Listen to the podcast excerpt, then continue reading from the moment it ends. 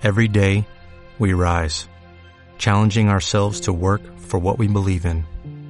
At U.S. Border Patrol, protecting our borders is more than a job, it's a calling. Agents answer the call, working together to keep our country and communities safe.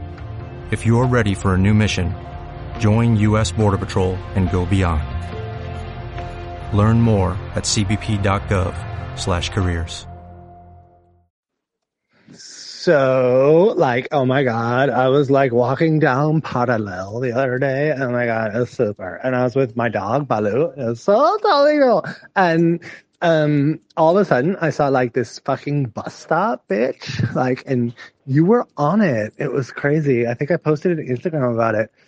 Um, yeah. So, can I like interview you a little bit about it and maybe you can tell me a little bit about the creative process and like why you did what you did and what you think about it and then we can use that like like as if we were sort of like journalists Yo partiendo.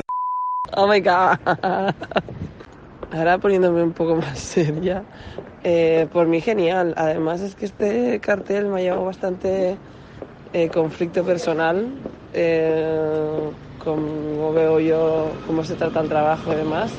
De la peña que, nos dedicamos a esto de hacer carteles y comunicación visual porque, bueno, de hecho, lo, pasada la campaña, porque ahora mismo no creo que toque, eh, iba, mm, bueno, a, así no tan violentamente, pero a poner un poco mi, mi visión de, de cómo se arruinan eh, ideas eh, muy guays solo por puro miedo institucional de nenes van a entender no sé qué es muy violento no sé qué o sea cosas como cargarse eso básicamente poesía visual.